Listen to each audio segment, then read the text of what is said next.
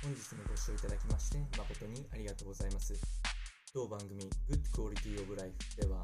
日々皆様がワクワクして過ごせるような新しいトピックスやヘルス関係の論文等を参考にしながら情報提供を行いますのでぜひお聞きください。それでは本日のテーマですけれども、えー、糖類を多く含む甘い飲み物を、だけで、えー、糖尿病や心臓病のリスクが上昇するといったあジュースに関するお話をしていきたいと思います。このお話はアメリカのカリフォルニア大学のシェリル教授の研究を参考にお伝えをしていきたいと思います。大きなテーマといたしましては、あ研究結果では毎日1杯の、えー、ジュースですね、糖類を含むジュースを飲むと、えー、疾患リスク、特に肥満や糖尿病に関するところですけれども、こちらのリスクが20%高まるといったような結果が出ております。で、えー、まあ、この糖類を含むジュースっていうのが、まあ、体に良くないなっていうのは、あの大体の人がこう伝わるかなと思うんですけれども、その、1日の摂取量の目安っていうのはああまり知られていないかと思うんですけれども 1, 日に換算して、えー、こういうジュースを含む糖類の摂取量っていう目安がありまして男性は150キロカロリー、え、女性であれば100キロカロリー以内に収めるっていうのが一つ目安となっております。で参考になるものとしては缶ジュースですね。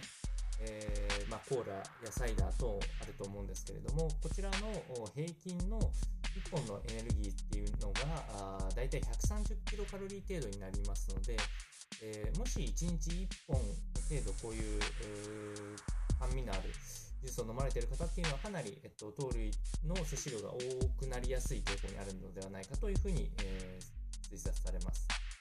まあ、その中で、えー、直近、えー、商品も増えてきているのが低カロリーの甘味料、まあ、人工甘味料とかがそうですね。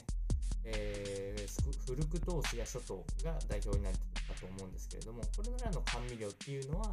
えー、実験結果上で言えばあ、脂肪肝のリスクを減少させる効果があるっていうふうに言われておりまして、まあ、いわゆる生活習慣病から少し遠のくようなあことになりますので、もし缶ジュースがやめられないっていう方は、あ少し低カロリー、えー、日本では0カロ0キロカロリーっていう商品も多いので、